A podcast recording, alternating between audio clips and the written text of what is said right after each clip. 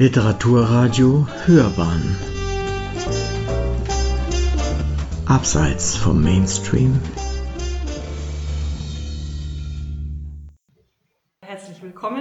äh, bei unserem Sonntagclub Seenland. Wir freuen uns sehr, dass wir also auch heute wieder eine, ähm, sozusagen die, das Jahr wieder neu eröffnen können nach dieser langen Pause mit einer Benefizveranstaltung. Damit hätten wir am Anfang gar nicht gerechnet.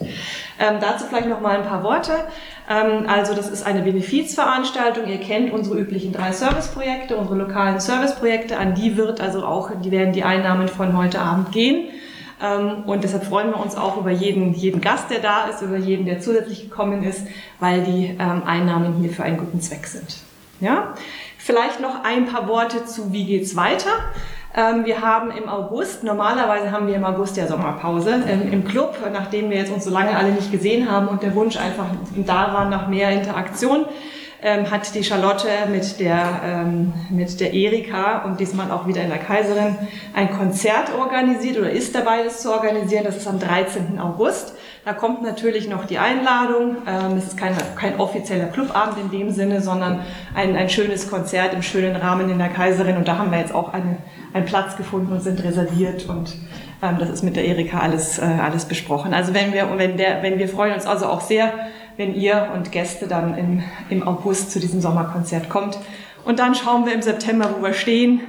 Können wir uns sehen, ist es, ist es äh, offline oder ist es ein Zoom-Meeting? Das sehen wir dann ähm, einfach kurz vorher.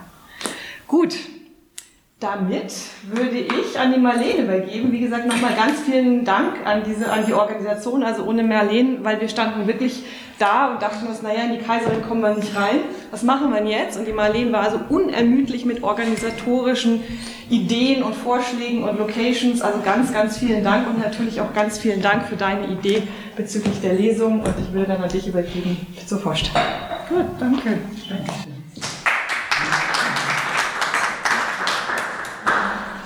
Ja, guten Abend alle zusammen. Und ich freue mich, dass ich Ihnen und euch Gunnar Wendt vorstellen darf. Wir kennen uns schon länger, kommen aber beide aus Niedersachsen, aber haben uns in München kennengelernt, wo sich alle treffen. Gut, also Gunnar Wendt ist in Jeinzen bei Hannover geboren, studierte Soziologie und Psychologie an der Universität Hannover. Und das ihre, äh, Thema ihrer Magisterarbeit war damals schon eine Frau, Paula Modersohn-Becker, zur Situation einer Künstlerin um die Jahrhundertwende in Deutschland. Gunnar, ja, Gunnar Wendt lebt seit 1981 als freie Schriftstellerin Redakteurin und Ausstellungsmacherin in München. Neben ihren Arbeiten für Theater und Rundfunk veröffentlichte sie Kurzgeschichten, Gedichte, Essays und literarische Biografien. Ihre Protagonistinnen, deren Leben und Werk sie in den jeweiligen historischen Kontext einbettet, sind überwiegend Frauen die ihren eigenen Weg gehen und sich selbst neu erfinden. Darunter Liesel Karstadt, Paula Modersohn-Becker, Franziska zu Reventlow, Lou Andreas Salome, Lena Christ, Maria Callas, Erika Mann und Therese Giese. Gunnar Wendt bekam schon 1989 den Hörfunkpreis der Bayerischen Landeszentrale für neue Medien. Und 2017 wurde sie mit dem Schwabinger, Schwabinger Kunstpreis ausgezeichnet. Gunnar Wendt war Redakteurin des Magazins Mainau Inselpost, das Literaturtelefon in München, das Literaturblatt München, der Jazzwelle Plus Sendungen der Literaturclub Kultur vor Acht. Sie war Theaterdramaturgin bei verschiedenen freien Theaterproduktionen in München und Sommerhausen. Heute Abend liest Gunnar Wendt aus ihrem neuesten Buch Henrik Ibsen und die Frauen.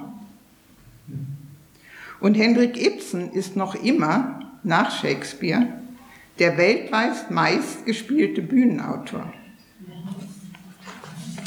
Gunnar Wendt schrieb, wie ist es möglich, dass ein bis zur Verschrobenheit eigensinniger skandinavischer Dramatiker mittleren Alters aus der norwegischen Provinz gegen Ende des 19. Jahrhunderts Werke schafft, die auf einzigartige Weise weibliche Lebenszusammenhänge darstellen und bis heute nichts an Brisanz verloren haben.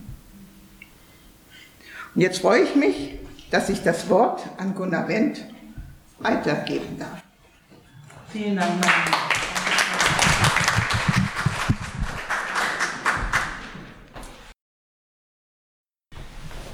Ja, Marlene, du hast schon gesagt, meine, meine Veröffentlichung, ich habe hauptsächlich über Frauen geschrieben, äh, gar nicht mal so programmatisch, dass ich mir vorgenommen habe, ich schreibe äh, nur über Frauen, sondern einfach, äh, die haben interessante Biografien und über viele interessante Frauen ist noch nicht so viel geschrieben worden wie über interessante Männer. Also ich komme da auch eher vom, vom Inhaltlichen her. Und äh, was jetzt Ibsen betrifft, an dem bin ich irgendwann nicht mehr vorbeigekommen. Einfach deshalb, weil äh, er hat mich schon mh, früh begleitet mit seinem Stück Nora und eins der tollsten Theatererlebnisse, was ich hatte, war hier am Residenztheater die Zadek-Inszenierung von Baumeister Sollnes mit Barbara Sukowa und Hans-Michael Rehberg. Das war einfach genial, also eine von den ganz großen äh, Ereignissen. Ja, und dann ging es eigentlich so weiter, dass ich bei fast allen Frauen, die, du hast ja schon die meisten genannt, irgendwann auf Ibsen stieß. Also Paula Modersohn-Becker schreibt in ihrem Tagebuch und auch in ihren Briefen ganz ausführlich über ihre Ibsen-Lektüre. Lou Andreas Salome hat sogar ein Buch über äh, die Frauen, über äh, Ibsens Frauengestalten geschrieben.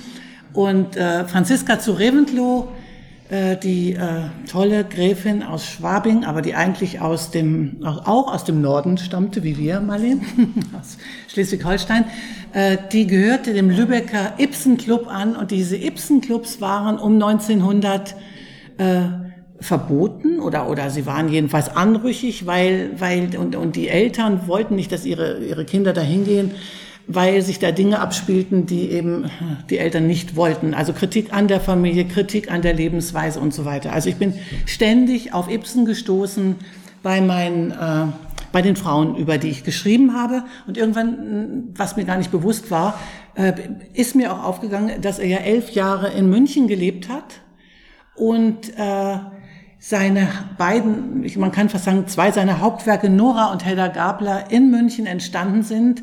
Es heißt auch, das Vorbild für Hedda Gabler ist eine Münchnerin gewesen. Also er war eng mit München verbunden. Und es war schön, vor drei, vier Tagen war äh, Astrid Säter vom Ibsen-Institut in Oslo mal wieder in München und da konnte ich ihr dann auch das Haus zeigen, in dem er gewohnt hat. Das ist in der Maximilianstraße, Ecke Stolbergstraße. Da ist auch ein, eine Tafel angebracht, aber die ist so hoch oben, dass nur wenn man weiß, dass sie da ist, dann, dann sieht man sie oder wenn man sich auf die Straßenbahnschienen stellt, um hochzuschauen. Also das ist etwas unglücklich mit dieser Tafel, aber es gibt sie wenigstens. Es wird wenigstens seiner gedacht. Er war damals im Übrigen eine Kultfigur. Er war ganz bekannt in München. Ganghofer und, und, und die Münchner äh, Dichter haben für ihn geschwärmt. Es gibt zahlreiche Anekdoten über ihn, aber er hat die Stadt dann irgendwann auch wieder verlassen. Davon werde, werde ich heute gar nicht so sehr viel äh, lesen. Ich habe mir überlegt, ja, ich bin jetzt bei Zonta, da ist es natürlich wichtig, die Frauen, es sind wichtig, äh, die Frauen, äh, das Buch heißt ja auch Ibsen und die Frauen, und dieser Aspekt wird heute eine große Rolle spielen. Ich musste ja eine Auswahl treffen. Also die eigentliche Lebensgeschichte, seine Stationen, diese ist, das kommt im Buch ausführlich vor, aber das werde ich heute ein bisschen vernachlässigen. So, aber jetzt fange ich an. Ich wiederhole nochmal den Satz, äh, liebe Marlene, weil, weil das ist wirklich die Frage, die sich mir immer noch stellt, ist auch der Anfang des Buches. Wie ist es möglich, dass ein bis zur Verschrobenheit eigensinniger skandinavischer Dramatiker mittleren Alters aus der norwegischen Provinz gegen Ende des 19. Jahrhunderts Werke schafft, die auf einzigartige Weise weibliche Lebenszusammenhänge darstellen und bis heute nichts an Brisanz verloren haben? Auf die Frage eines norwegischen Frauenvereins hatte Henrik Ibsen damals geantwortet, es sei ihm nicht bewusst gewesen, dass er sich in seinem klassischen Drama der Frauenfrage Nora für die Sache der Frau eingesetzt habe. Er wisse nicht einmal, was die Sache der Frau eigentlich sei. Für ihn sei es vielmehr eine Sache des Menschen gewesen. Also eine Sache, die er selbst durchleben konnte, wie all diejenigen, die in seine Stücke Einzug hielten. Auch wenn er selbst die Verallgemeinerung wählt und sich als zuständig für die Sache des Menschen erklärt, kann er nicht davon ablenken, dass er diese vor allem anhand seiner Frauenfiguren deutlich macht. So schrieb schon James Joyce 1900 in seinem Essay Ibsens neues Drama, Ibsens Wissen vom Menschen wird nirgends deutlicher als in seinen Frauenporträts. Er verblüfft einen durch seine schmerzhafte Introspektion. Er scheint die Frauen besser zu kennen, als sie sich selbst kennen. Seine Sicherheit, so Joyce, zeige sich in seiner Schreibweise. Mit einem kühnen Strich, mit einem Satz, einem Wort erreicht er, wozu andere Kapitel brauchen und er macht es besser. Ibsen schildert eigenständige Frauen, die zwangsläufig in Konflikt mit den gesellschaftlichen Normen geraten doch er lässt sie sich nicht als Opfer beklagen, sondern von der Erleidenden zur Handelnden entwickeln. Die Schauspielerin Margit Carstensen, die in Rainer Werner Fassbinders Film Nora Helmer die Titelfigur verkörpert, versteht Nora als eine Frau, die nicht etwa sich selbst, sondern ihren Ehemann mit dem Geständnis ihrer Schuld erniedrigt und die dadurch gewonnene Macht auskostet. Sie hat ihn am Boden, erklärt Margit Carstensen. Ich glaube nicht, dass sie ihn endgültig verlässt. Für sie gehört Nora zu den extremen Frauenfiguren der Theatergeschichte, die bis heute Bewunderung und Ablehnung hervorrufen. Ablehnung war Ibsen gewöhnt. Die meisten seiner Stücke pflegten diese auszulösen, allen voran Gespenster. Dieses Stück zog nicht nur einen Sturm vernichtender Kritiken, sondern ein jahrelanges Aufführungsverbot nach sich. In seiner Heimat musste er Schmähartikel über sich ergehen lassen und auch im Ausland wurde er anfangs mit wüstem Geschimpf empfangen. Über die Wildente hieß es in der Berliner Tageszeitung Die Post, das Stück übertreffe an nackter Brutalität alles, was in den vornehmsten französischen Sittendramen vorkomme. Dieser Rohheit, so heißt es im Artikel, steht ein behagliches Wühlen in den nichtigsten Bagatellen des alltäglichen Lebens zur Seite. Die Norddeutsche Allgemeine urteilte sogar, der ganze Schmutz französischer obszöner Bühnenwerke verdiene verglichen mit der Wildente die Bezeichnung reines Wasser. Von einem christlichen Blatt wurde Ibsen als atheistischer Schmutzbengel beschimpft, doch auch die englische Presse schloss sich den Schmähungen an. Noch in den 1890er Jahren nannte der Daily Telegraph Gespenster eine offene Kloake, ein ekelerregendes, unverbundenes Geschwür. Für Nora wurde ein neuer Schluss gefordert. Der Flensburger Theaterdirektor teilte mit, er habe vom Autor die Erlaubnis erhalten, das Stück zur ersten Aufführung in Deutschland zu bringen, mit einem vom Original abweichenden Schluss, den ihm der Übersetzer geliefert habe. Ibsen erfuhr davon durch einen Artikel in der Zeitung Nationaltidende. Mit heftigen Worten verwahrt er sich am 17. Februar 1880 aus seinem damaligen Wohnsitz München dagegen. Die Änderung des Schlusses bezeichnete er als barbarische Gewalttat gegen das Stück und verbat sich Eingriffe von außen. Wenn ein neuer, versöhnlicher Schluss tatsächlich für einige Theater notwendig sein sollte, so würde er ihn selbst schreiben. Mit diesem wurde das Stück wenige Male aufgeführt. Rückblickend resümierte Ibsen am 23. Januar 1891, er habe damals keine andere Wahl gehabt, weil er in literarischer Hinsicht rechtlos gewesen sei. Triumphierend schließt er seinen Brief an Moritz Posor, der einige seiner Werke ins Französische übersetzt hatte, mit der Bemerkung, das Stück habe sich mit dem geänderten Schluss nicht lange im Repertoire gehalten. Unverändert, so Ibsen, wird es dagegen weiterhin gespielt. Das lässt sich über 100 Jahre später unverändert bestätigen. Noch immer ist Henrik Ibsen der nach Shakespeare weltweit meistgespielte Bühnenautor. Sogar für viele Theaterkenner ist das eine Überraschung. Nicht so für die Schauspielerin Katharina Hauter, die 2012 am Nationaltheater Mannheim in Henrik Ibsens Nora unter der Regie von Zilli Drechsel die Rolle der Frau Linde, eine, eine von Ibsens grandiosen Nebenrollen verkörpert hat. Für sie sind die inneren Konflikte, die Ibsen aufzeigt, zeitlos. Es wird immer eine Kluft geben, so Katharina Hauter, zwischen moralischen Wertvorstellungen, nach denen man handeln möchte, weil sie gesellschaftliche Anerkennung finden, und dem, was wir wirklich fühlen, zum Beispiel Sehnsüchte und Ängste. Ist Hedda Gabler beispielsweise eine Borderlinerin? Es wird immer dann spannend, wenn man an den Kern der Dinge gelangt. Ibsen bewegt sich permanent an solchen Schmerzpunkten. Das ist außergewöhnlich. Darin ist er unerreicht.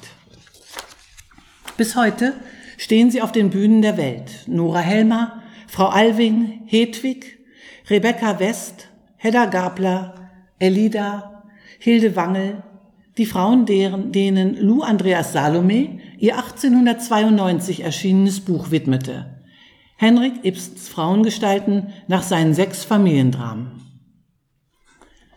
Ungerechtigkeit, Verlogenheit, Engstirnigkeit, Spießertum anzuprangern, war eine Sache, für die er sich zuständig fühlte. Doch er wusste, dass es nicht damit getan war, die Lebenslügen zu entlarven. Der Begriff Lebenslüge, manchmal auch Gesellschaftslüge, taucht in der Wildente zum ersten Mal auf und ist sukzessive in den allgemeinen Sprachgebrauch in Deutschland aufgenommen worden. Obwohl sich Ibsen der Wahrheit verpflichtet fühlte und die Lebenslüge ablehnte, erkannte er gleichzeitig ihre stabilisierende Funktion und ließ eine seiner Figuren in der Wildente zu bedenken geben. Nehmen Sie einem Durchschnittsmenschen die Lebenslüge und Sie nehmen ihm zu gleicher Zeit das Glück. Die Balance von Lüge und Wahrheit ist ein wesentliches dramaturgisches Element seiner Stücke wobei es eher die Männer sind, die lügen. Bei Ibsen sind sie das schwache Geschlecht. Was ist der Grund dafür? Hat er sich selbst als schwach erfahren? Obwohl es heikel ist, von seiner Lebensgeschichte auf sein Werk zu schließen, drängt sich der Zusammenhang auf und wurde von ihm selbst betont. Am 16. Juni 1880 erklärte er in einem Brief aus München dem Peer Gynt-Übersetzer Ludwig Passage, alles, was er schreibe, hänge aufs engste mit dem zusammen, was er durchlebt, wenn auch nicht erlebt habe. Eine Differenzierung, die in seiner Korrespondenz immer wieder vorkommt. Jede neue Dichtung sei für ihn folglich ein geistiger Befreiungs- und Reinigungsprozess. Man stehe nämlich in der Gesellschaft, der man angehört, niemals ganz ohne Mitverantwortung und Mitschuld.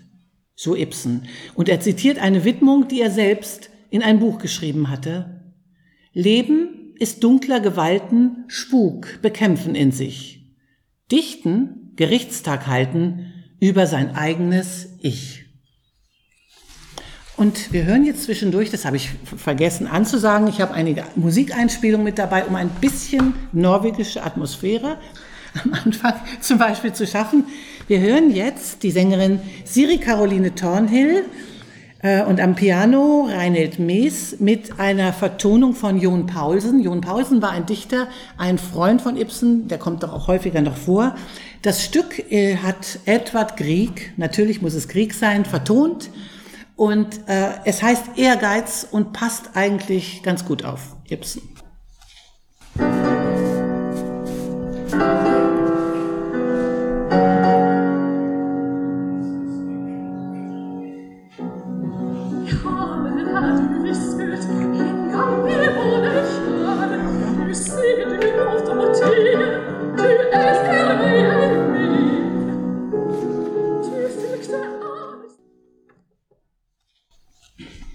Ibsen wusste um seine Schwächen. Diese äußerten sich vor allem im Kontakt mit anderen Menschen, am wenigsten mit den selbstbewussten, charismatischen, die er bewunderte, ohne sich unterzuordnen. Sie verliehen ihm eine gewisse Ruhe. Neben ihnen konnte er seine innerliche Zerrissenheit leben, musste sich nicht zwingen, Ordnung in sein Gefühlschaos und seine Handlungsweise zu bringen. Wenn er das doch einmal versuchte, ging es meistens schief oder traf die Falschen. Zum Beispiel sein Freund und Unterstützer Ole Skulerud, der 1849 eigens nach Christiania, das ist das damalige, also das ist Oslo, gereist war, um Ibsens Stück Catilina dem dortigen Theater anzubieten. Die Direktoren ließen sich mit ihrer Entscheidung Zeit. Als Ibsen das Warten und den daraus resultierenden Zustand der Ungeduld nicht mehr aushielt, schrieb er Skulerud einen bösen Brief, für den er sich umgehend entschuldigte. Er schämte sich so sehr für seine unbeherrschte Reaktion, dass er seiner schriftlichen Entschuldigung ein PS anfügte, in dem er den Freund bat, Tu mir die Liebe und opfere meinen letzten Brief den Flammen. Es verdrießt mich, ihn in deinen Händen zu wissen. Doch diesen Gefallen tat ihm Skulerud, der die Entschuldigung annahm, nicht. Ibsen konnte diffuse, uneindeutige Situationen nur schwer ertragen. Er entzog sich ihnen durch Flucht oder eine unumstößliche Entscheidung, gab seinem Gegenüber nicht die Chance einer Klärung. Er war derjenige, der eine Beziehung beendete, wie seine junge Freundin Emilie Bardach zu spüren bekam obwohl er ein Jahrzehnt später bekennen sollte, dass der Sommer 1889 mit ihr im Südtiroler Gossensas das Schönste seines Lebens gewesen sei, erklärte er ihr aus heiterem Himmel, dass er die Korrespondenz beschränken, wenn nicht gar beenden wolle. Er fühlte es als eine Gewissenssache und vertraue auf ihr Verständnis. Sie bleibe umso mehr in seinen Gedanken, wenn er nicht durch die lästige Halbheit des Briefeschreibens gestört werde.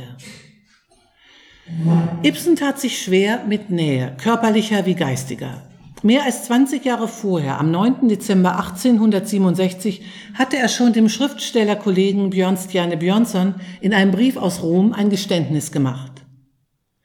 Weißt du, dass ich mich mein ganzes Leben von meinen eigenen Eltern, von meiner ganzen Familie ferngehalten habe, weil ich mich nicht mit einem halben Verstehen begnügen kann.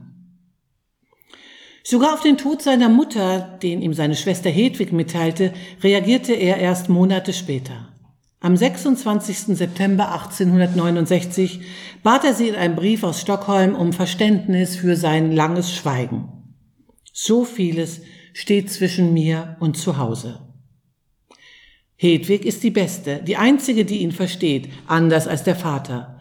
Von ihr wünscht er sich lange, ausführliche Briefe, die er nur unzureichend beantworten kann, weil er zu sehr mit dem Schlachtfeld in sich selbst beschäftigt ist, auf dem sich Sieg und Niederlage abwechseln. Doch nach Skien, seinem Geburtsort, mochte er nicht kommen. So sehr hatte er an der Stadt gelitten, körperliche Schmerzen empfunden, wenn er sich dort durch die Straßen bewegte, Atemnot und Übelkeit. Er fühlte sich geradezu verfolgt von kalten, vernichtenden Blicken um ihn herum. Mehr als 20 Jahre seines Lebens verbrachte er im Ausland. Dort entstanden die meisten Werke.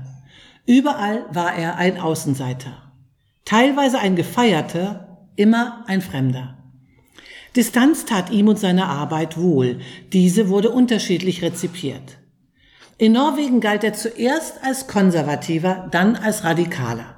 In Deutschland als Naturalist, Individualist und Sozialist. In Frankreich als Symbolist und Anarchist. Eben doch das machte das Besondere seines Wesens aus, wie der dänische Literaturkritiker und Philosoph Georg Brandes anmerkte. Ibsen schilderte die engen Familienverhältnisse in seiner Heimat und die Kämpfe, die er in seinem Inneren durchlebte aus der unsicheren Entfernung Rom, Dresden, München. Mit dem fernen Blick auf die Nahumgebung war er bereits als kleines Kind konfrontiert worden. Als sein Kindermädchen mit ihm auf den nahegelegenen Kirchturm gestiegen war und ihn von der Höhe aus in die elterliche Wohnung hinunterblicken ließ. Eine Erfahrung, die sein Leben bestimmen sollte. Dazu war er von einer Frau verführt worden, genau wie zu der zweiten Erfahrung, die von existenzieller Bedeutung war, die Vaterschaft im Alter von 18 Jahren. Er hat diesen Sohn verschwiegen und darin sind ihm viele Biografen in stummem Einverständnis gefolgt. Fühlte er sich durch das unbekannte Kind in seiner Freiheit bedroht? Für seine Bühnenfiguren, vor allem für die weiblichen, ist die Rettung ihrer Freiheit eines der zentralen Handlungsmotive. Kinder, gewollte und ungewollte, spielen dabei eine wichtige Rolle. Ibsen schreckt vor einem Tabubruch nicht zurück und kreiert mit Hedda Gabler eine Protagonistin, die ihre Schwangerschaft nicht als Glücksfall, sondern als Last empfindet. Am Ende des 19. Jahrhunderts eine Provokation. Die Reaktion lässt nicht lange auf sich warten. Verhängnisvoll war die am 31. Januar 1891 im Münchner Residenztheater stattfindende Erstaufführung des 1888 entstandenen Stücks Hedda Gabler. Für die Aufführung wie für den Richter, den Dichter, Entschuldigung, berichtet der Redakteur Alfred Freiherr von Menzi Klarbach rückblickend am 17. März 1928 in den Münchner Neuesten Nachrichten. Er schreibt, nach dem letzten Akt drohte ein Theaterskandal. Wohl konnte der Dichter unter dem Beifall seiner Verehrer erscheinen, aber das Stück konnte erst im Dezember 1900 neu einstudiert und ohne Anstand wieder erscheinen. Eine Frau, die aus purer Berechnung heiratet, über ihre Schwangerschaft entsetzt ist, der Versuchung, andere Menschen zu verletzen, ebenso wenig widerstehen kann, wie derjenigen Macht über Menschen auszuüben. Eine Frau, die keine Skrupel hat, das Lebenswerk eines Menschen, sein Manuskript, das in ihre Hände gelangt war, zu vernichten und dem Ahnungslosen stattdessen eine ihrer Pistolen reicht, um sie schließlich mit der anderen selbst zu erschießen, gibt in ihrer Amoralität, ihrer Grausamkeit und ihrem Nihilismus bis heute Rätsel. Kate Blanchett gelingt es in der New Yorker Broadway-Inszenierung von 2006, buchstäblich in letzter Minute das Leiden Hedda Gablers an ihrer eigenen Überflüssigkeit ins Zentrum zu rücken. Die Antwort des Ehemanns auf ihre Frage, könnt ihr mich hierzu gar nichts brauchen, lautet, Nein, absolut nicht. Und ist nicht einmal abwertend oder gar endgültig gemeint, sondern bezieht sich nur auf die konkrete aktuelle Situation. Er möchte seine Angebeteten einfach etwas Ruhe und Entspannung gönnen. Doch für sie manifestiert sich in dem kurzen Dialog ihre Überflüssigkeit und Unfähigkeit, sich einen Platz in der Welt zu schaffen. In diesem Moment und nur in diesem möchte man sie retten. Vor sich selbst doch, sie ist schneller. Ehe man ihre tiefe Trauer realisiert hat, fällt schon der tödliche Schuss. Einen Mangel an Innerlichkeit, an Entwicklungsfähigkeit attestiert ihr die Schriftstellerin Lou Andreas Salome in ihrem Buch über Henrik Ibsens Frauengestalten und stellt für Hedda Gabler die Diagnose Seelenarmut. Sie hatte die Werke Ibsen schon früh kennengelernt, sogar noch bevor die Übersetzungen ins Deutsche verfügbar und die Stücke in Deutschland aufgeführt worden waren, denn ihr Mann, Friedrich Karl Andreas, übersetzte sie für sie. Wie einige ihrer Zeitgenossinnen und die kritische Jugend des Fern des Siècle war sie von den Frauenfiguren des norwegischen Dramatikers tief beeindruckt. In den Lebensgeschichten und Katastrophen, die er auf die Bühne brachte, erschien die Kleinfamilie als Keimzelle der bürgerlichen Gesellschaft, die der Frau keine Entfaltungsmöglichkeiten bot und das Glück aller, auch des Mannes, erstickte. Ihr sei, schrieb die Schwabinger Szene-Ikone Franziska zu Reventlow an ihren Jugendfreund Emanuel Fehling am 22. April 1890, ihr sei, seit sie Ibsens Werke kennengelernt habe, eine neue Welt aufgegangen, eine Welt von Wahrheit und Freiheit. Ich möchte ins Leben hinaus und für diese Ideen leben und wirken, aber bei diesem Zuhause-Leben sind mir ja die Flügel beschnitten. Damit war sie nicht allein. Der Philosoph Ludwig Klages sprach von einem Ibsen-Zeitalter. Der Schriftsteller Karl Wolfskehl erinnerte an seine Ibsen-Jugend. Die Malerin Paula Modersohn-Becker schrieb von der Ibsen-Periode, die sie gerade durchlebte. Wenn Lou Andreas Salome Ibsens Stücke auf der Bühne sah oder sich die deutschen Übersetzungen von ihrem Mann vorlesen ließ, hatte sie oft das Gefühl, mit ihrer eigenen Lebensgeschichte konfrontiert zu werden. Ibsen fungierte für sie als eine Art Stichwortgeber ihrer eigenen Rebellion. Er sprach ihr aus der Seele und gab die Zielrichtung ihrer Re Rebellion vor, gegen die alte Ordnung, für eine neue Welt, einen neuen, freien Menschen. Er löste in der deutschen Kulturszene des Fernes Jäkel heftige Diskussionen aus. Die Analogie zu Ingmar Bergmann in den 1950er und 1960er Jahren ist unübersehbar. Auch dieses unbequeme Theater- und Filmgenie aus Skandinavien provozierte und kalkulierte den Protest und die Zensur der etablierten Kunstszene mit ein. Im ausgehenden 19. Jahrhundert waren in deutschen Städten Ibsen-Clubs in Mode. Der Dichter aus dem Norden traf den Ton, der die oppositionellen Jugendlichen begeisterte. In den ihm gewidmeten Lese- und Diskussionszirkeln wurde den Werten der wilhelminischen Gesellschaft der Kampf angesagt. Lebenslügen, Doppelmoral, Heuchelei, Unterwürfigkeit lehnte die progressive Jugend ab. Sie wandte sich gegen eine Gesellschaft, in der die materiellen Werte höher angesehen waren als die ideellen. Natürlich waren die Ibsen-Clubs in konservativen Kreisen gefürchtet.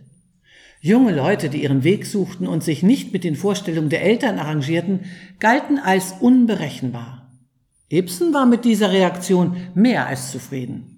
Die Gefolgschaft der Jugend, sagte er, ist mir lieber als jede andere. Ich hoffe auch getrost, dass der Vorsprung der Jahre mich der geistigen Jugend niemals entfremden wird. Das schrieb er Mitte der 1890er Jahre.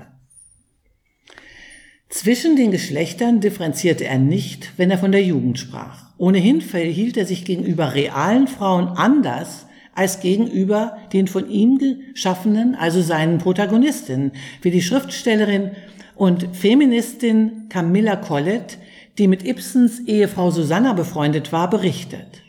Eigentlich, so Camilla Collett, habe er nur mit Männern diskutieren, wollen, denn Frauen schienen in seinen Augen nicht für ernste Diskussionen begabt zu sein.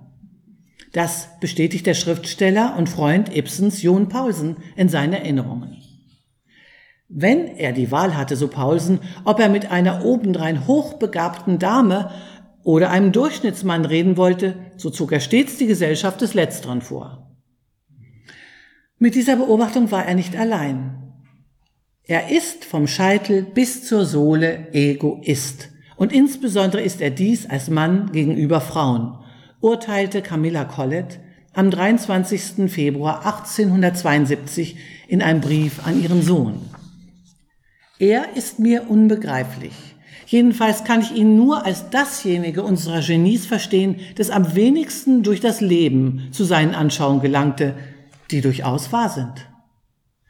Diese Anschauung wusste er pointiert wie kein anderer zu äußern. In seinen Aufzeichnungen zur Wildente konstatiert er, dass die moderne Gesellschaft keine menschliche, sondern eine Männergesellschaft sei. Es sei ihm unverständlich, dass die Freiheitsanhänger welche die soziale Stellung der Frau verbessern wollten, sich zunächst erkundigten, ob die öffentliche Meinung, also die Männer, damit einverstanden seien. Das ist dasselbe so Ibsen, als wolle man die Wölfe fragen, ob sie neue Schutzmaßnahmen für die Schafe billigen. Und ich denke, es ist mal wieder Zeit für Musik. Edward Grieg, Per Gint, Per Gint, eins der großen Werke mit einem männlichen Hauptdarsteller von Ibsen, und wir hören jetzt von Barbara Bonny gesungen, Solvig singt in der Hütte.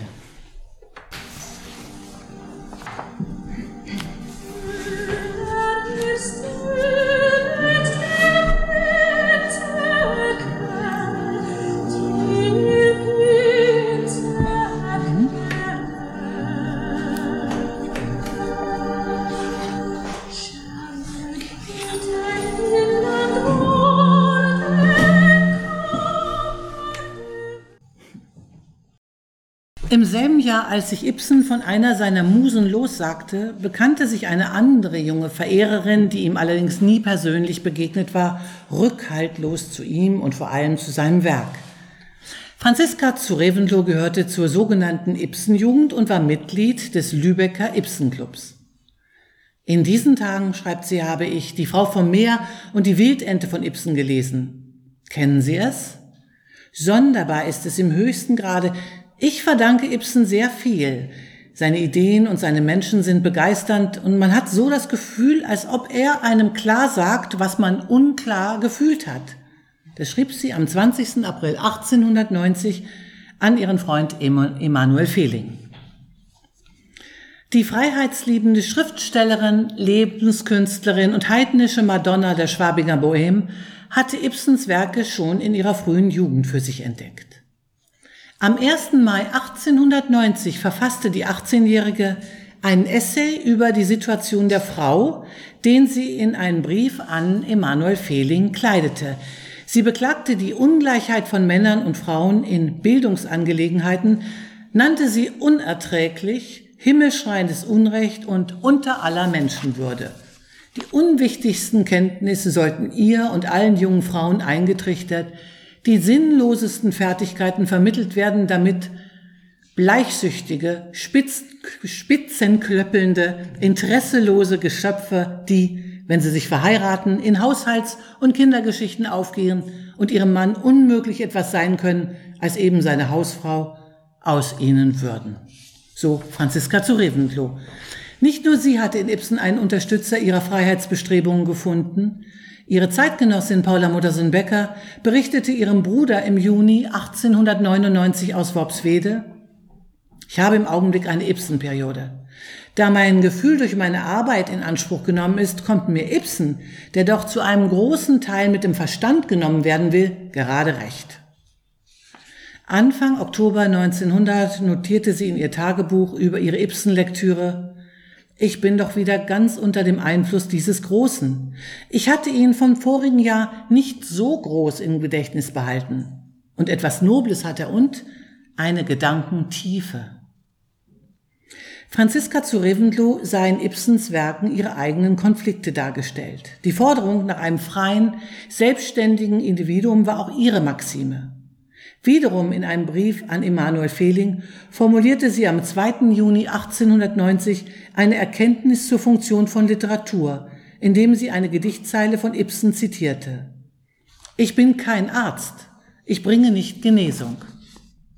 Allein mit dieser Aussage, erklärte Franziska dem Freund, könne man Ibsens Gegnern den Mund stopfen.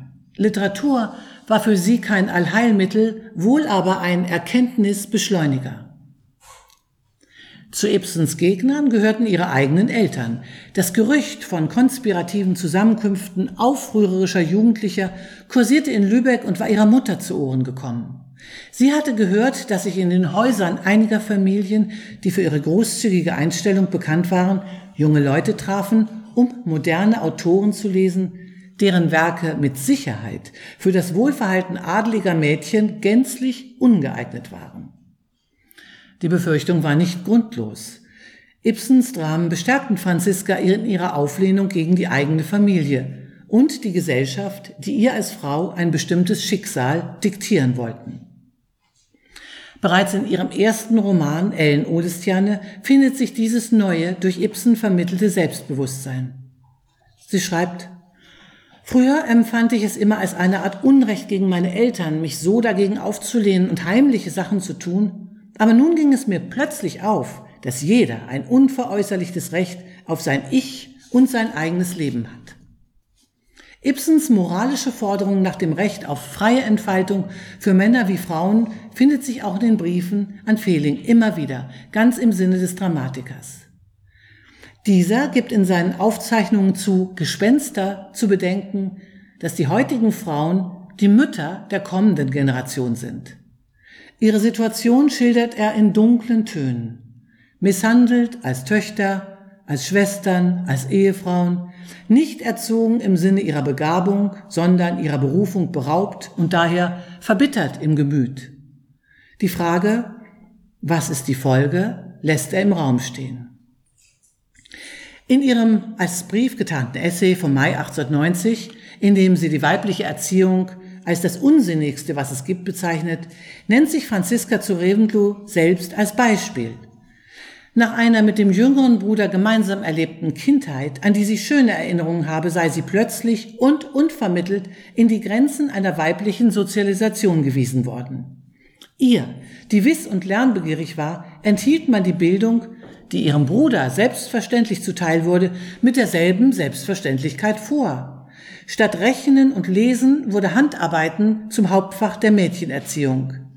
Symbolisiert durch einen Strickstrumpf, der nie ein Ende nahm und auf den viele, viele Tränen hinunterliefen. Welche Zukunftsperspektive konnte eine solche Ausbildung bieten? Ein Leben als Ehefrau war unumgänglich, die Alternative, ledig zu bleiben, nicht verlockend. Sie bestand im Dasein einer alten Jungfer, der man keinen anderen Wirkungskreis zugestand als Kaffeeklatsch und Diaspora. Den Grund für diese Rollenzuweisung, die sie als Diskriminierung empfindet, kennt sie. Er liegt darin, dass man die Frau nicht als selbst, sondern nur als wesenloses Geschöpf betrachtet. In ihrem Essaybrief zitiert sie ein populäres zeitgenössisches Gedicht, das den Lebenszweck der Frau auf den Punkt bringt. Sie geht entgegen ihm, trocknet ihm das Gesicht, macht ihm den Sitz zurecht und bringt sein Leibgericht. Und sie appelliert an Felix Solidarität. Wie schwer, ja fast unmöglich es ist, sich gegen dieses Schablonenverfahren zu wehren, sich selbst geistig zu erziehen und weiterzubilden, das können Sie sich denken. Aber ich kann mich dem nicht fügen, das ist mir unmöglich. Sie hofft auf seine Unterstützung und erinnert ihn an Ibsens Forderung einer gleichberechtigten Partnerschaft, wie sie in Nora von der Protagonistin als Utopie imaginiert wird. Doch dafür müssten erst noch die Voraussetzungen geschaffen werden, denn so Franziska zu Reventlow. In unserer Gesellschaft findet man es fast nie, dass Mann und Frau wirklich innerlich zusammenleben. Das ist ja auch unmöglich, wenn die Frau einen so weit geringeren Bildungsgrad hat. Franziska zu Reventlow verlangte Freiheit des Verkehrs und die Möglichkeit einer wissenschaftlichen und künstlerischen Bildung für sich selbst und alle Frauen. Sie war sich sicher, auf dem besten Weg zu sein, auch wenn sie selbstkritisch einräumte, manchmal etwas zu ungestüm vorzugehen bei dem Versuch, sich aus dem Schein- und Lügenwesen herauszuarbeiten. Ihr Ton war fordernd, energisch und kompromisslos. Die Eltern standen ihrem Drängen hilflos gegenüber, ließen sich zu drakonischen Strafen hinreißen und schreckten nicht davor zurück, ihre Schublade aufzubrechen und ihre Briefe und ihr Tagebuch zu lesen. Käthe Wohlert, eine Freundin aus dem Ibsen Club, war darüber maßlos entsetzt, nannte das Vorgehen ungerecht und verurteilte den mittelalterlichen Standpunkt, der den Eltern die weitgehendsten Rechte bis zur völligen Unterdrückung der Kinder einräumt. Sie bestärkte Franziska darin, sich zu wehren und versprach, ihr zur Seite zu stehen. Weiter kündigte sie an, zum Dank Ibsens gesammelte Werke an Franziskas Vater zu schicken, um ihm dessen Ideen von der Freiheit der Persönlichkeit und des Handelns vorzuführen. Franziska zu Revenlos Eltern reagierten hilf- und sprachlos auf dieses solidarische Aufbegehren. Ihr Entsetzen war so groß, dass sie einen Verwandten beauftragten, die Unterredung mit ihrer Tochter zu führen. Sich selbst sahen sie dazu nicht mehr in der Lage. Sie drohten ihr mit einem Entmündigungsverfahren und kündigten sie an und kündigten ihr an, sie für tobsüchtig erklären zu wollen eine damals keineswegs seltene Disziplinierungsmaßnahme gegen selbstbewusste und eigenwillige junge Frauen. Auch über Paula Modersohn-Becker schwebte diese Drohung, als sie ihrem Ehemann und ihren Eltern nicht gehorchte, sondern nach Paris ging, um sich als Malerin ausbilden zu lassen. Die Entscheidungen darüber wurden von Männern getroffen. Dagegen rebellierte eine weitere Zeitgenossin, Emmy Hennings, die sich als Weglaufsüchtige bezeichnete, aus Flensburg stammte und, wie Franziska zu Reventlow, eine Protagonistin der Schwabinger Bohem wurde. Ihre Ibsen-Begeisterung fand ihren Ausdruck in einem ihrer bekanntesten Gedichte. Betrunken taumeln alle Litfaßsäulen, dir gelten meine glühendsten Ekstasen, wie wir einst fromm die Frau vom Meere lasen und alle Regenwinde deinen Namen heulen. Und jetzt nähern wir uns ein bisschen der Moderne und hören Rebecca Backen, eine norwegische Jazzmusikerin mit Little Drop of Poison, äh, wie das, wie gesagt, zum Lebensgefühl, zwar heute entstanden, aber zum Lebensgefühl des Jäckel ganz gut passt.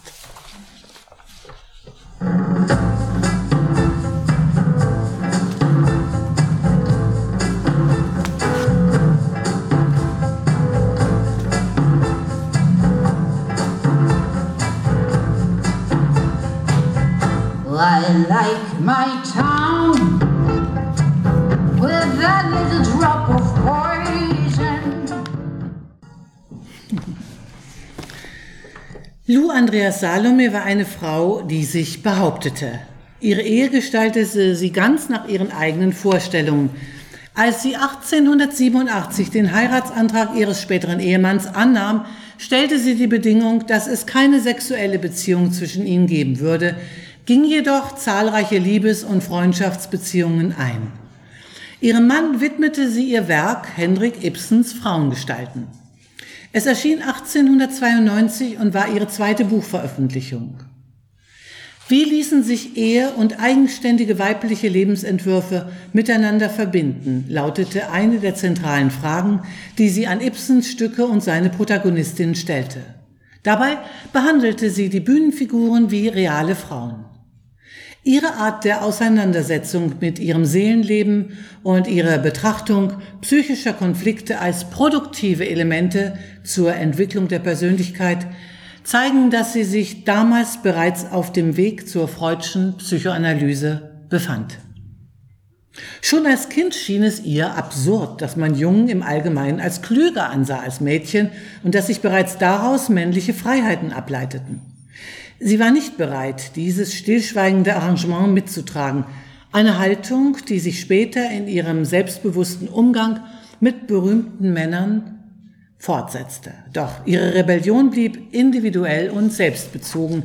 Ihre eigene, gehobene Gesellschaftsschicht betrachtete die russische Generalstochter kritisch. Sie fühlte sich ihr nicht zugehörig, gab sich distanziert und ablehnend, sehr zum Ärger ihrer Mutter. Der für sie vorgesehene Lebenslauf mit standesgemäßer Heirat und Familiengründung kam für sie nicht in Frage. Sie hatte etwas ganz anderes vor, wusste genau, was sie wollte, nur nicht, wie sie es realisieren konnte. Das russische Zarenreich, in dem Lu aufwuchs, war von extremen Gegensätzen geprägt. Rückständigkeit und Fortschritt existierten unmittelbar nebeneinander. Auf der einen Seite standen die vielbeschworenen russische Duldsamkeit und Frömmigkeit, die in Künstlerkreisen gern idealisiert und romantisiert wurde und doch weitaus mehr als ein Klischee war. Parallel dazu wurden unter der Regentschaft Alexander II. viele neuzeitliche Ideen in die Tat umgesetzt, allen voran die Gleichberechtigung der Frau in der Ausbildung. Rechte, für die die westlichen Frauenrechtlerinnen erst später auf die Straße gingen. Lou empfand es als vollkommen natürlich, dass Frauen und Männer gemeinsam studierten und zusammen wohnten, doch die meisten Russen teilten diese Auffassung nicht. Anderen wiederum ging die Reform nicht schnell genug. Die Ungleichzeitigkeit von fortschrittlicher Gesetzgebung und konservativem Volksempfinden schuf eine explosive Stimmung. Zielscheibe war der Befreier Zar, der die Leibeigenschaft abgeschafft hat, Alexander II. Insgesamt acht Attentate wurden während seiner Regentschaft auf ihn verübt, bis er schließlich am 13. März 1881 von einer Bombe zerrissen wurde. John Paulsen war an diesem Abend bei Familie Ibsen in Rom eingeladen. Er kam zu spät und fand die Abendgesellschaft in großer Erregung vor. Alle sprachen durcheinander. Selbst zu Pausen von Ibsen war seine majestätische Ruhe gewichen und Frau Ibsen gestikulierte wie eine Italienerin. So wunderte er sich im Kapitel Ein historischer Abend seiner Erinnerungen. Da die Stimmung lebhaft und ausgelassen war, vermutete er ein freudiges Ereignis, musste jedoch erfahren, dass es sich um ein Attentat handelte. Die Welt hat einen Tyrannen weniger, lautete das Fazit des jüngsten Teilnehmers der Runde. Obwohl er wusste, dass gerade dieser Herrscher kein Tyrann gewesen war, ließ er sich wie alle anderen von der allgemeinen Euphorie mitreißen und geriet in eine Art Rauschzustand, wie sie von Ibsen in einem Vers beschrieben wurde. Sie sprechen als konservativ mich an. Ich bin, was ich bin, seit ich denken kann. Beim Brettspiel weiß ich nicht mitzukrakehlen. Macht Tabula rasa, da werde ich nicht fehlen. Die revolutionäre Stimmung im Land bestärkte Lou in ihrem Anspruch auf Selbstbestimmung. Am liebsten wäre sie allein nach Zürich gegangen, wo sie studieren wollte, aber ihre Mutter erlaubte es nicht, sondern begleitete sie. Sie wollte wachsam sein gegenüber den Anfechtungen und Gefährdungen, denen ihre Tochter ausgesetzt war. Besonders misstrauisch war sie gegenüber den Emanzipationsbestrebungen der jungen Frauen und den Umsturzplänen der jungen russischen Verschwörer, die sich als Studenten tarnten. Zürich, die kosmopolitischste Kleinstadt der Welt, wurde damals zum Exilort der unterschiedlichsten Menschen und der unterschiedlichsten Nationalitäten. Es kamen Kaiser, Könige, Großherzöge, Anarchisten, Revolutionäre, Künstler, Schriftsteller. Doch Lou kümmerte sich wenig um die kosmopolitische Atmosphäre der Stadt. Sie hatte tatsächlich nur die Absicht zu studieren und besuchte Vorlesungen in vergleichender Religionswissenschaft, Philologie, Philosophie und Kunstgeschichte. In den letzten beiden Jahren des 19. Jahrhunderts mischte sich Franziska zu Reventlow mit zwei brillanten Essays in die damalige Diskussion der Frauenbewegung ein. 1898 erschien in den Zürcher Diskussionen ihr Aufsatz Das Männerphantom der Frau, 1899 Viragenes oder Heteren. Auch in diesen theoretischen Texten äußert sie sich radikal subjektiv, genau wie ihren, in ihren autobiografisch fiktiven. Indem sie ihr Schicksal öffentlich machte und in den gesellschaftlichen Kontext einbettete, leistete sie einen mutigen politischen Beitrag. Sie formulierte die dringende Notwendigkeit, die missliche Lage der Frau zum allgemeinen Diskussionsthema zu machen. Begonnen hatte dieses politische Engagement schon im Lübecker Ibsen Club, als sie sich darüber empörte, dass die intellektuellen Fähigkeiten vieler Mädchen verkümmerten, weil man sie nicht förderte oder sogar unterdrückte. Die Ausbildung von Jungen und Mädchen erfolgte streng getrennt. Meiner Meinung nach, so Franziska zu Reventlow in ihrem Essay, würden durch eine gemeinsame Schulbildung und völlig zwanglosen Verkehr weit gesündere Verhältnisse entstehen. Die jetzigen in der Gesellschaft sind doch durch und durch krank. Das hatte die 18-Jährige am 1. Mai 1890 schon diagnostiziert. Jetzt, ein knappes Jahrzehnt später, in ihren Essays, schilderte Franziska zu Reventlow den üblichen Werdegang einer Frau als Einübung in trostlose Lebenslangeweile. Als kleines Mädchen artig in die Schule und manierlich mit Eltern oder Fräuleins spazieren gehen. Als großes Mädchen je nach den Verhältnissen als Nutzobjekt oder Dekorationsgegenstand im Hause figurieren. Als Braut sittig, errötend an der Aussteuer nähen, als Frau dem Gatten sorgend und liebend zur Seite stehen, den Pflichten des christlichen Ehebettes nach bestem Vermögen nachkommen. Freiheits- oder Lustbestrebungen wurden bereits im Keim erstickt. Franziska zu Reventlow vertrat mutig die Auffassung, dass beide Geschlechter triebhaft seien und die reine Liebe einer Illusion gleichkomme. Es sei jedoch kein Wunder, dass Männer und Frauen sich missverstünden, wenn sie in ihrer Jugend permanent voreinander gewarnt würden, indem man seinem Sohn sagt, hüte dich vor den Weibern und die Tochter beschwört, nimm dich vor den bösen Männern in Acht. Mit der Frauenbewegung, die ihr als Feindin aller erotischen Kultur erschien, konnte sich Franziska zu Reventlow nicht solidarisieren. Sie betonte ausdrücklich die Differenz der Geschlechter. Diese sei eher zu kultivieren als zu verwischen. Am klügsten handelten für sie die Frauen, die den Mann überhaupt nicht aufzufassen suchen, sondern einfach den gegenseitigen sexuellen Standpunkt praktisch zur Geltung bringen. Sie ist sich bewusst, dass diese Empfehlung nicht so leicht zu realisieren ist, wie sie sich anhört.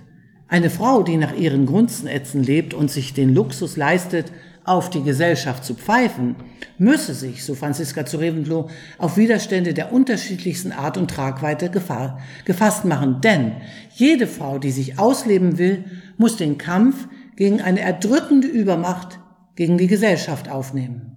Eine Frau, die eine Vergangenheit und womöglich noch eine Gegenwart hat, ist vor der Gesellschaft gleich dem Manne, der im Zuchthaus gesessen ist.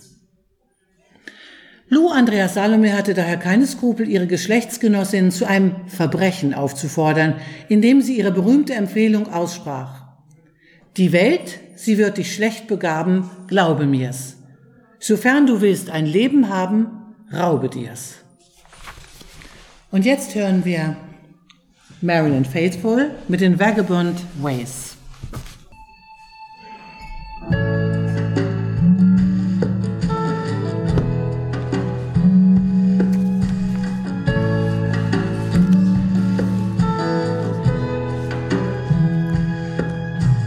Oh, doctor, please.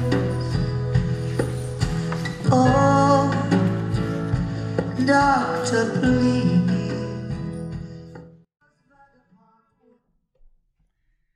Lou Andreas Salomes Buch über Hendrik Ibsens Frauengestalten beginnt mit einem Märchen zur Einleitung.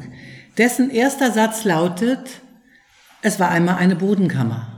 Ausführlich beschreibt sie die ungewöhnliche Ausstattung des Raumes. Unter spinnwebbedeckten Dachluken befand sich ein Stall, der mit Weihnachtsbäumen aus vergangenen Jahren geschmückt war und ein bizarres Naturparadies darstellte.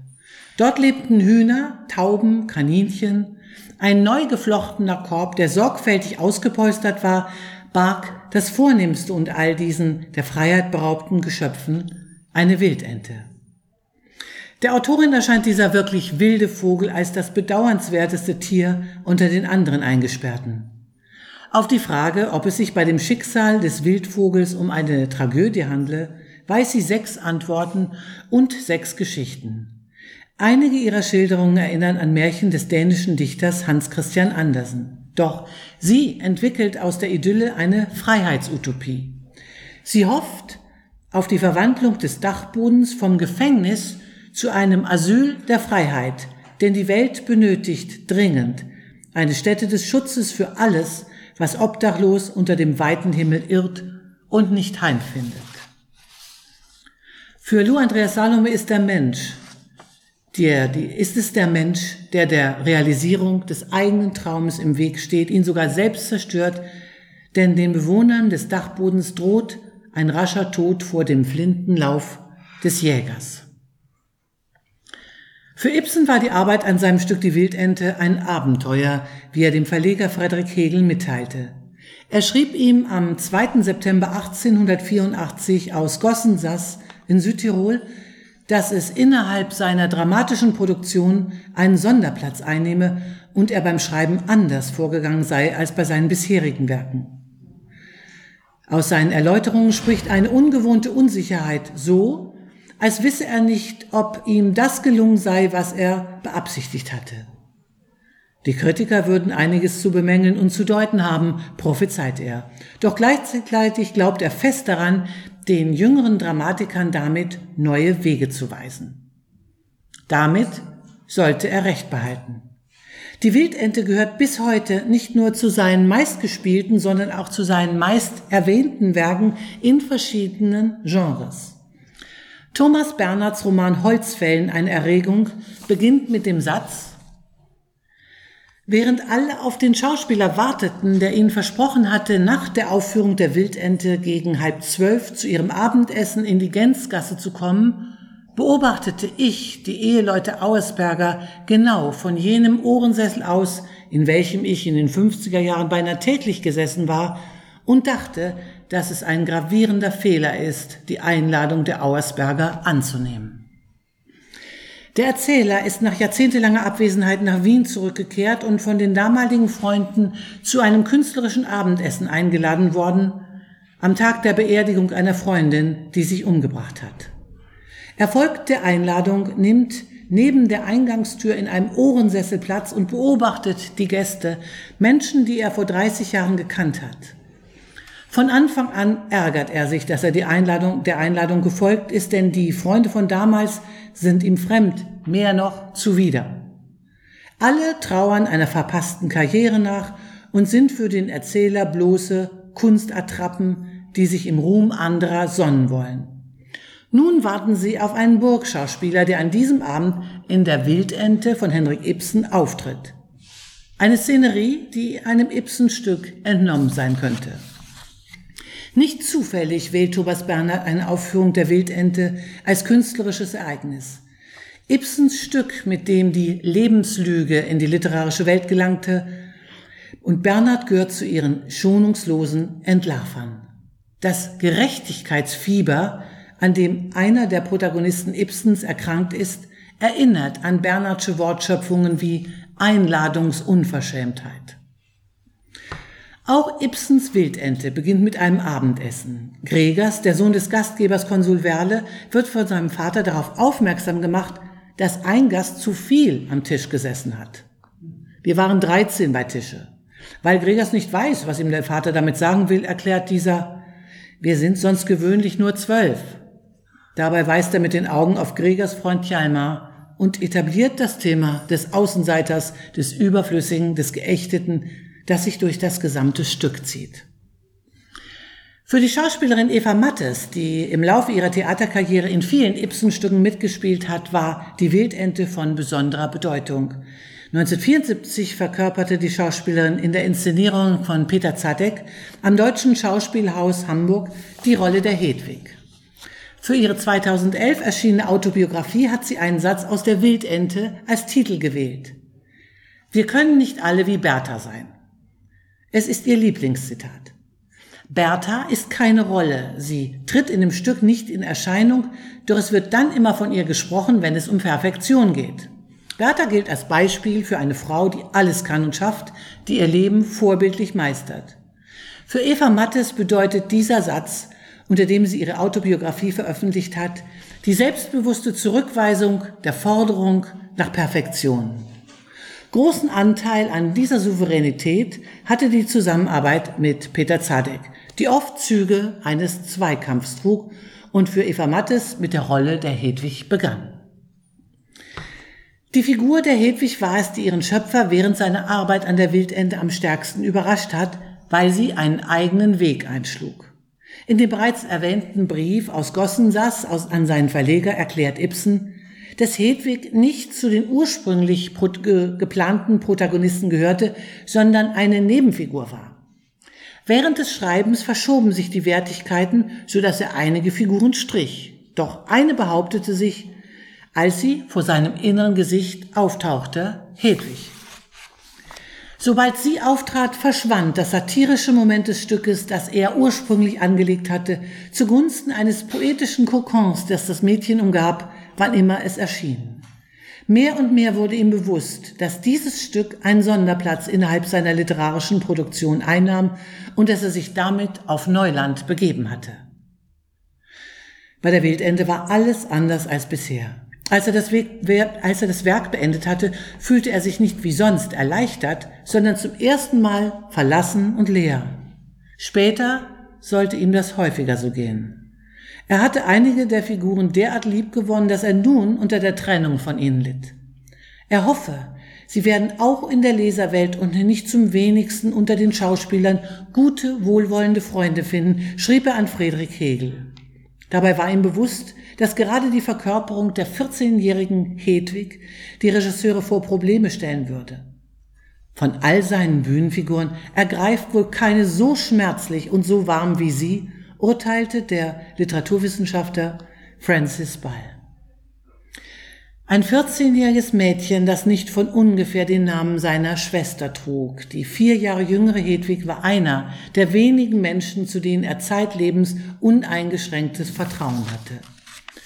Du bist sicher die Beste, hatte er ihr 1869 in einem der wenigen Briefe, die er ihr schrieb, versichert und sich dafür bedankt, dass sie die kranke Mutter gepflegt hatte.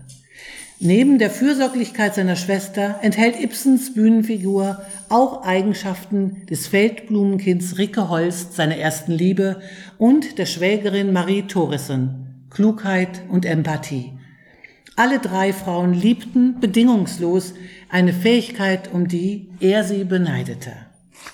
Gerade diese Fähigkeit ist es, die Hedwig in Ibsens Stück der Lebenslüge zum Opfer fallen lässt. Mehr noch, Sie opfert sich selbst, um ihre Liebe zu beweisen. Was Dr. Relling als Erkenntnis formuliert, nehmen Sie einem Durchschnittsmenschen die Lebenslüge und Sie nehmen ihm zugleich das Glück, ist ihr nicht neu. Sie hat es längst gewusst und das Glück über die Wahrheit gestellt. Nur durch ein Opfer meinte sie, das Glück retten zu können. Der Opfergedanke sollte zu den Motiven gehören, mit denen Ibsen seinen Nachfolger auf neue Wege lockte. Genau wie die Lebenslüge. Beide Motive durchziehen das filmische Werk Ingmar Bergmanns und Lars von Triers. Am Schluss seines Stückes lässt Ibsen die beiden Kontrahenten Gregers und Dr. Relling ratlos zurück. Er löst den Konflikt zwischen Glück und Wahrheit nicht auf. Auf Gregers Aussage, sollten Sie Recht haben und ich habe Unrecht, dann ist das Leben nicht wert, gelebt zu werden, antwortet Dr. Relling, ach, das Leben könnte trotzdem ganz schön werden. Wenn wir nur Ruhe hätten vor diesen verdammten Gläubigern, die uns armen Leuten das Haus einrennen mit ihrer idealen Forderung. Doch, Für Ibsen war es weniger die verdammten Gläubiger in seiner äußeren Umgebung, die sein seelisches Gleichgewicht bedrohten, als die in seinem Inneren. Während er sich von den Menschen, deren ideale Forderungen ihn in Bedrängnis brachten, distanzieren konnte, war er gezwungen, den Spuk dunkler Gewalten in seinem Inneren auszutragen. Er konstatierte ihn noch bevor die Theorien Sigmund Freuds an die Öffentlichkeit gelangt waren. Dass bei der Bewältigung äußere Veränderungen wie Ortswechsel hilfreich sein konnten, hatte er früh erfahren. Im Jahr 1891 war es wieder einmal soweit. Er war der Stadt, in der er sich viele Jahre nicht nur zu Hause, sondern voller Arbeitslust gefühlt hatte, überdrüssig geworden und entschied, München zu verlassen. Es war ein plötzlicher Entschluss. Kurze Zeit vorher hatte er zusammen mit seiner Frau Susanna die ersten eigenen Möbel gekauft und begonnen, die Münchner Wohnung einzurichten, nachdem sie jahrelang in möblierten Räumen gelebt hatten.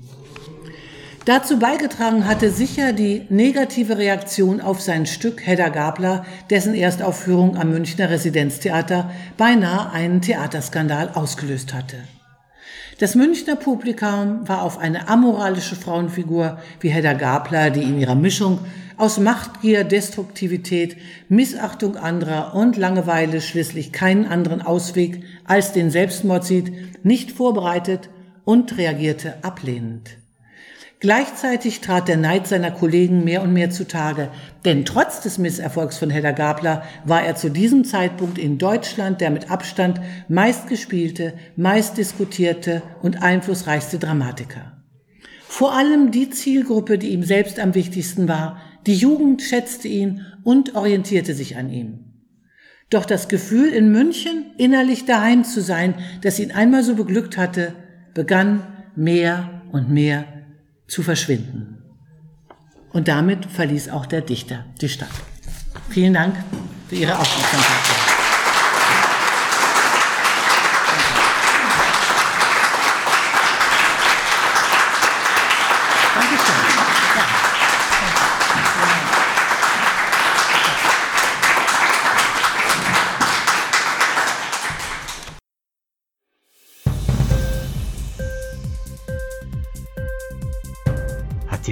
Gefallen?